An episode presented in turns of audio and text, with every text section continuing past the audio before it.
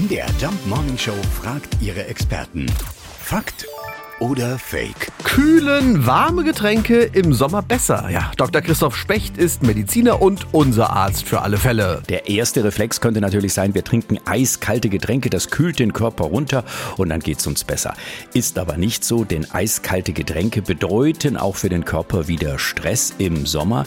Übrigens auch umgekehrt, besonders heiß trinken nutzt nichts, auch das stresst den Körper und wir haben dann hinterher nichts gewonnen. Besser ist es tatsächlich das Mittelmaß. Mittelmaß, also lauwarm. Das ist ungefähr die Temperatur, die der Körper dann sowieso hat. Das ist am wenigsten anstrengend für ihn und für uns letztendlich am besten.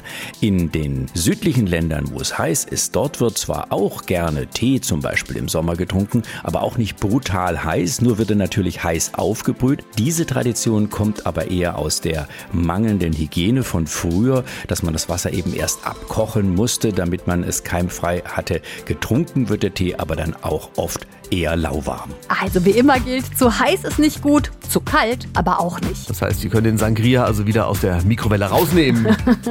Fakt oder Fake? Jeden Morgen um 5.20 Uhr und 7.20 Uhr in der MDR Jump Morning Show mit Sarah von Neuburg und Lars Christian Kade.